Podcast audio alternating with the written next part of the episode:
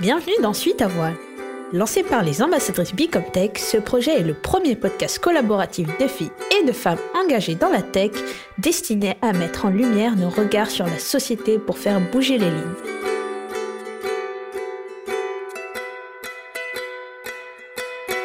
Bonjour à toutes et à tous. Je suis Elapsa et je suis très heureuse de vous accueillir dans ce cinquième épisode de Suite à Voix.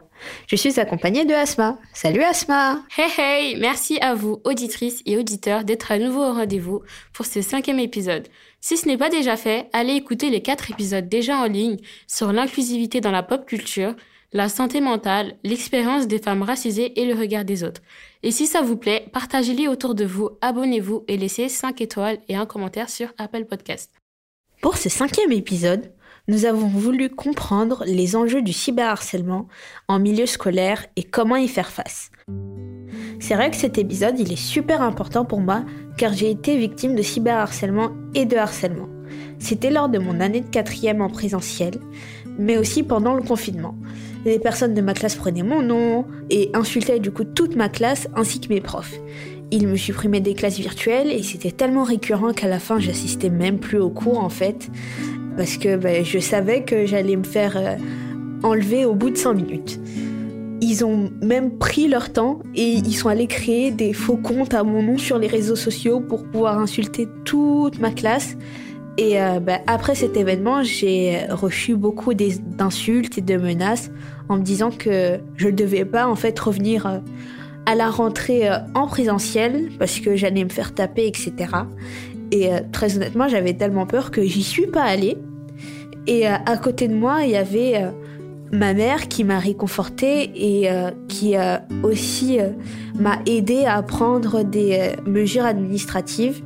Donc on est allé au poste de police, donc avec les preuves et mon témoignage. Mais malheureusement, ben, j'ai juste pu poser une euh, main courante, j'ai pas pu porter plainte comme je le voulais. Ça n'a pas très aussi été effectif au niveau de l'école parce que euh, en leur donnant la main courante, je pensais que en troisième j'allais euh, me retrouver du coup toute seule dans une nouvelle classe et malheureusement je me suis retrouvée avec certains de mes harceleurs en troisième. J'ai été aussi harcelée du coup en troisième, mais c'était beaucoup moins intense qu'en quatrième.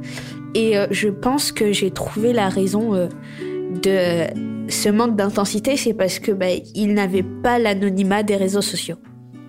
C'est une histoire super touchante que tu nous racontes, Tabsa. Merci d'avoir eu le courage d'en parler parce que je pense qu'on n'aurait pas tous eu le courage de le faire. Et je pense que ton partage d'expérience va permettre aux auditeurs et auditrices qui nous écoutent d'avoir un aperçu de ce que les victimes de cyberharcèlement peuvent ressentir. Merci à, à toi, Asman, de m'avoir écouté.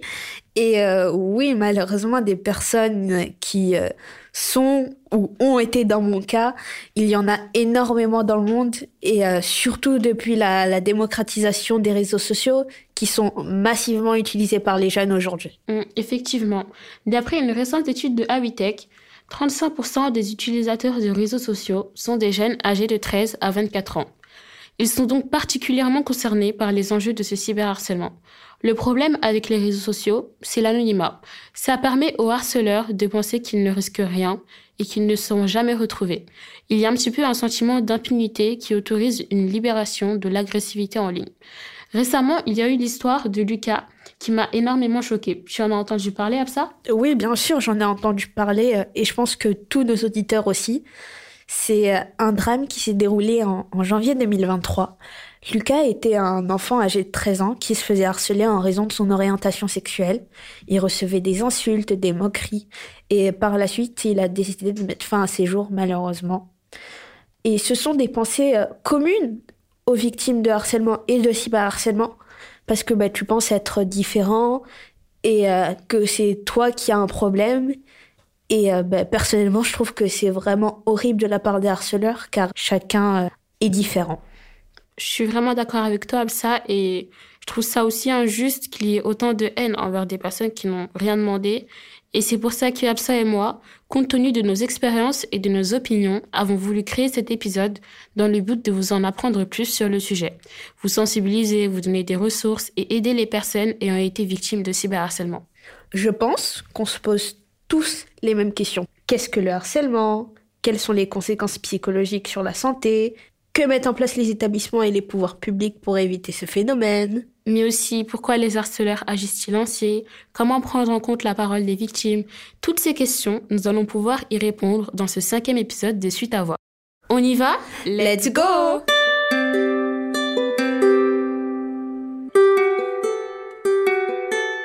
Pour débuter, nous allons essayer de comprendre les ressorts complexes et la mécanique du cyberharcèlement.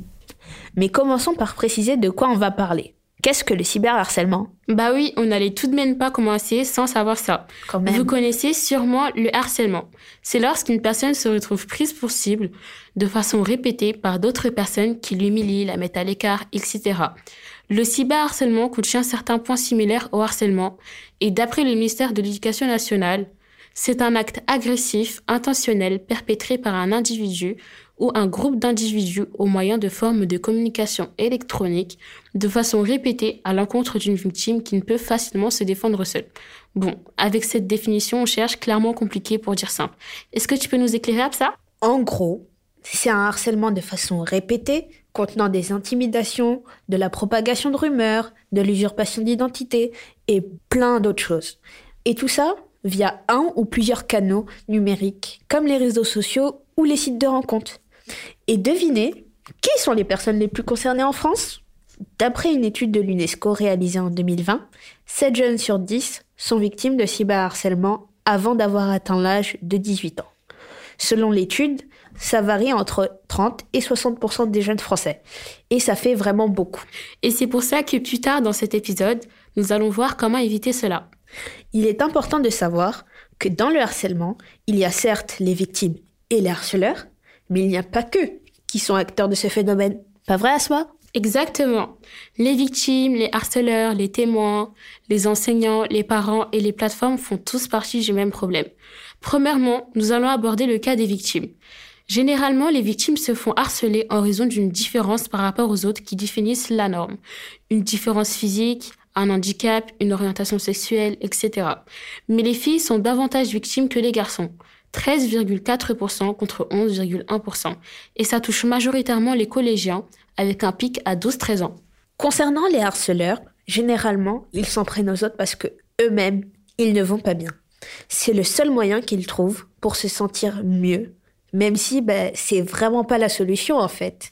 Et euh, on vous a trouvé un extrait qui explique le point de vue d'un harceleur pour comprendre ce qui se passe dans sa tête. J'ai toujours voulu être euh, comme les autres, et du coup je me suis un peu toujours plié à ce qu'ils disaient, à, à vouloir faire euh, comme eux, etc. Et c'est vrai que parfois ça amène à, entrer dans des groupes qui, euh, qui ont des idées un peu bizarres, euh, qui excluent une personne. Je ne partageais pas forcément leur idée, mais j'allais pas contre pour ne pas euh, les déplaire, etc. En fait, ce qu'il dit, c'est qu'il suivait un effet de groupe. La plupart des gens ne sont pas méchants. Ils veulent juste s'intégrer et faire plaisir aux autres. Ils ne se rendent pas vraiment compte de l'impact que cela peut avoir. La cyberviolence et le cyberharcèlement ont des conséquences graves sur le bien-être et la santé mentale des victimes, mais aussi des agresseurs et des témoins.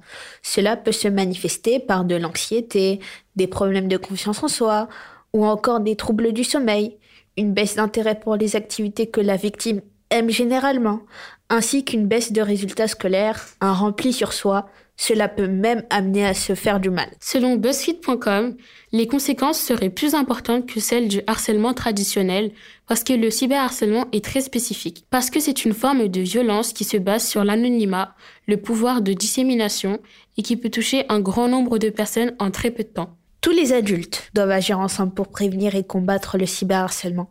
Ils ont une responsabilité en termes de prévention, mais aussi d'aide en cas de difficulté.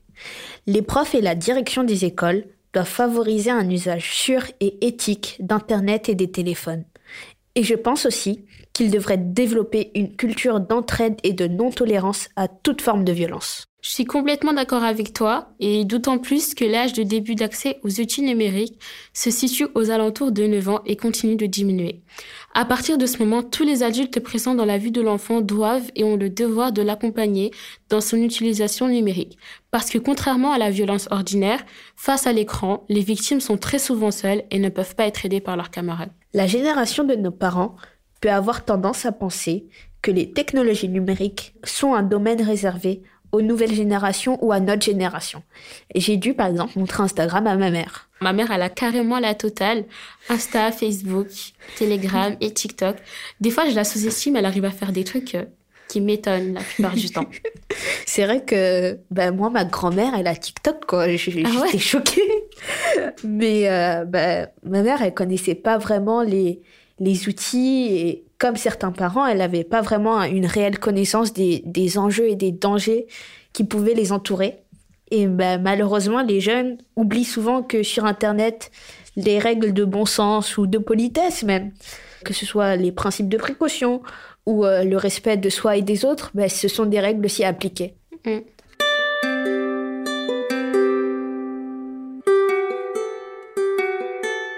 Absa, toi qui as vécu cette épreuve, est-ce que tu peux nous dire comment aider les victimes? Oui, bien sûr, je commencerai déjà par rappeler aux victimes que vraiment c'est pas votre faute. Et euh, j'aimerais vraiment vous le répéter toute la journée dans votre tête, mais c'est vraiment pas votre faute. Moi, ce qui m'a aidé, c'est d'en parler à des personnes de confiance comme ma mère. Si vous vous sentez même pas prêt d'en parler, parce que bah, des fois ça peut faire peur ou vous allez pas vous sentir écouté, vous pouvez vraiment l'écrire et c'est une autre façon aussi d'en parler parce que dans tous les cas vous partagez ce qui se passe et euh, bah, vous êtes plus seul face au problème, donc vous ne devez vraiment pas avoir honte. Ouais, t'as raison. L'entourage doit participer à déconstruire le tabou et le stéréotype qui dit qu'être harcelé, c'est être faible. Parce que bah, je pense que c'est pas ce que tu penses, Asma, mais Non, pas du tout. c'est clairement le contraire d'être faible. Et euh, ce qui m'a aussi vraiment beaucoup aidé, c'est la musique, que ce soit les paroles ou même euh, de voir de la couleur en fait dans les clips. C'est de voir des gens qui me font rire, de passer du bon temps avec eux pour oublier vraiment tous ces mauvais moments. Ça peut paraître dérisoire, mais c'est vraiment super important. Bah moi personnellement, quand je me sens pas bien, ce qui me remonte le moral, c'est d'être avec ma famille et de passer un, un bon moment avec eux. Et euh, j'aimerais te remercier pour ton ressenti à ça. Bah, De rien, ça fait toujours plaisir euh, d'en parler. Et je pense que vous savez qu'il y a certaines ressources qui ont été mises en place pour lutter contre le cyberharcèlement, comme le numéro 3018. Et je vais répéter encore une fois le numéro, c'est le numéro 3018. Il est géré par l'association e-enfance et il est disponible du lundi au samedi de 9h à 20h. Il vous permettra de vous confier et d'avoir beaucoup de conseils aussi. Au-delà de la prise en charge des victimes, vous pouvez aussi leur signaler toute situation de harcèlement. Leur envoyer des screenshots de vos discussions et elles seront protégées dans un coffre numérisé. Le numéro 3018 existe aussi sous forme d'application que vous pouvez télécharger sur l'App Store et Google Play. Vous pouvez aussi porter plainte contre l'auteur de la publication et contre l'hébergeur du site. L'auteur de la publication sera sanctionné si sa publication enfreint la loi, racisme, injure, atteinte à la vie privée, etc et l'hébergeur sera sanctionné s'il est prouvé qu'il a délibérément mis en ligne ou laissé en ligne ce contenu illicite. Souvenez-vous, vous n'êtes pas seul. Oui, c'est vrai que vous n'êtes pas seul et on va le répéter tout, tout l'épisode, mais c'est vraiment la phrase la plus importante. Il y a aussi euh, Stop Ficha, une association créée pour euh, venir en aide aux, vi- aux victimes de revenge porn ou porno-divulgation en français. C'est une pratique qui consiste à partager publiquement et illégalement des vidéos ou photos sexuellement explicites sans le consentement de la personne.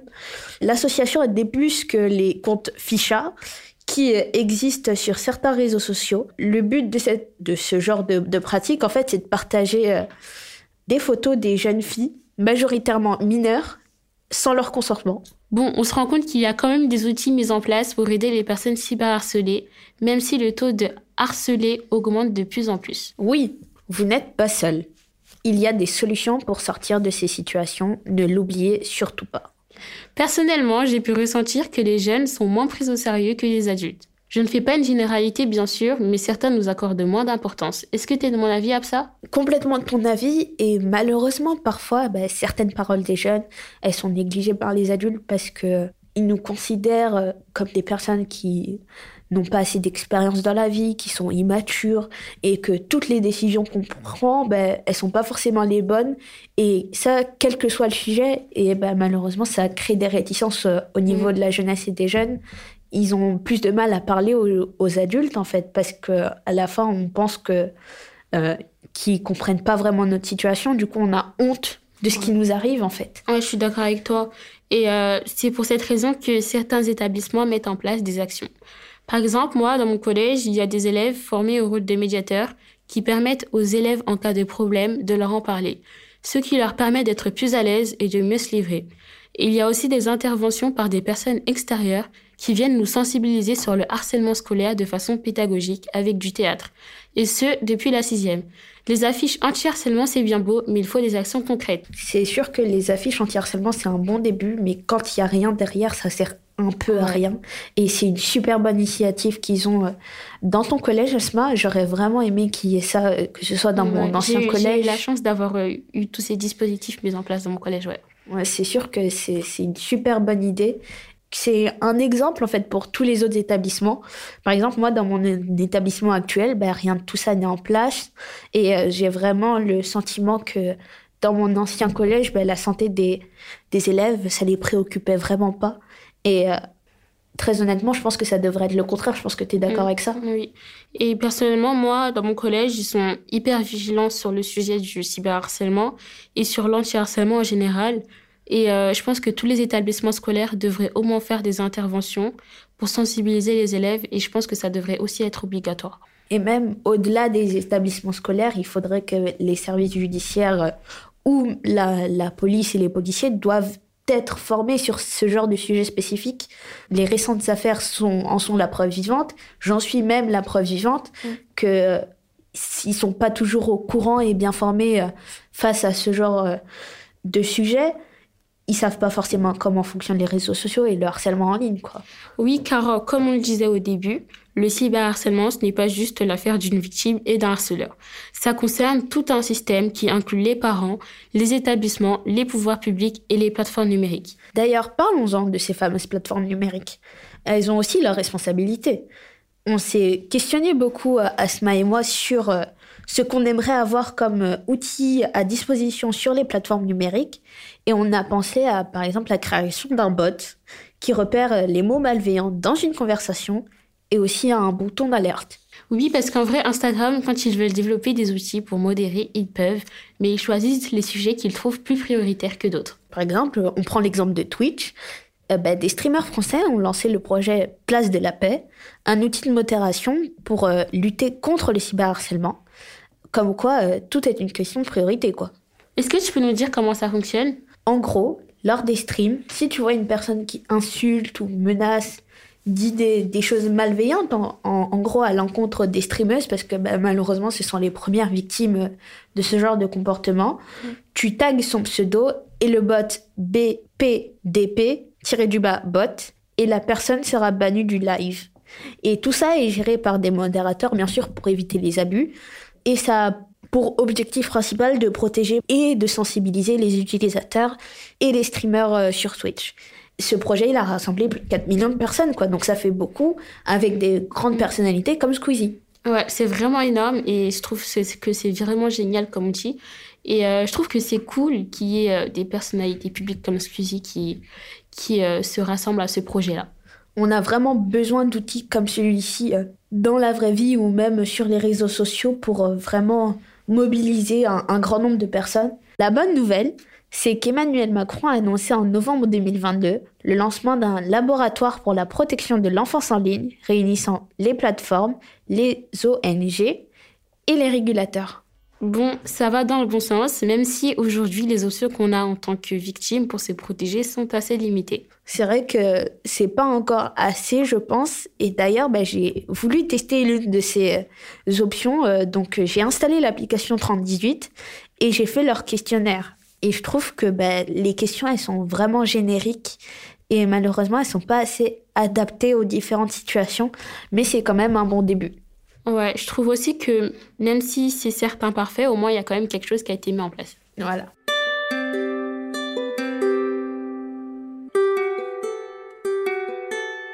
Nous arrivons malheureusement, malheureusement à la fin de cet épisode de Suite à Voix. Et euh, avec Asma, on s'est dit qu'il était important qu'on finisse avec un petit message pour les victimes de ce fléau destructeur qu'est le cyberharcèlement. N'ayez pas peur d'en parler une fois que euh, ben, le harcèlement est fini.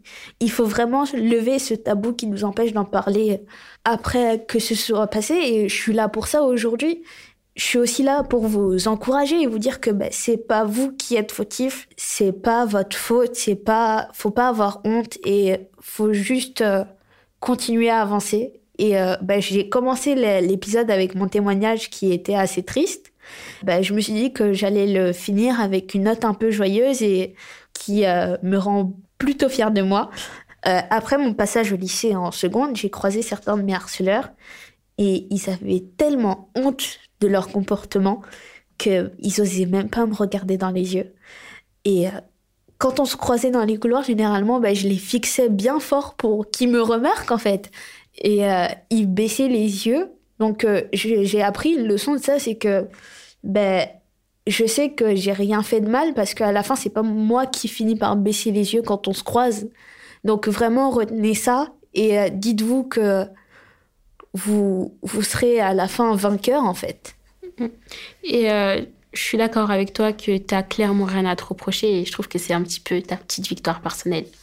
Et euh, je encore à te dire bravo, Absa. Merci d'avoir eu le courage de nous partager ton expérience. On espère qu'elle vous aura aidé, réconforté et fait prendre conscience de l'impact qu'engendre le cyberharcèlement.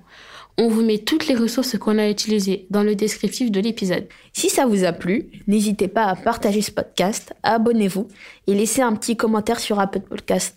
On est très contente de tous lire vos commentaires. Ouais, vraiment. Et j'aimerais vous adresser une dernière chose avant de réellement vous quitter. Non Dans la vie, il y a certes des moments qui peuvent vous sembler sombres, mais comme l'a dit Albus Dumbledore, il suffit de se souvenir d'allumer la lumière.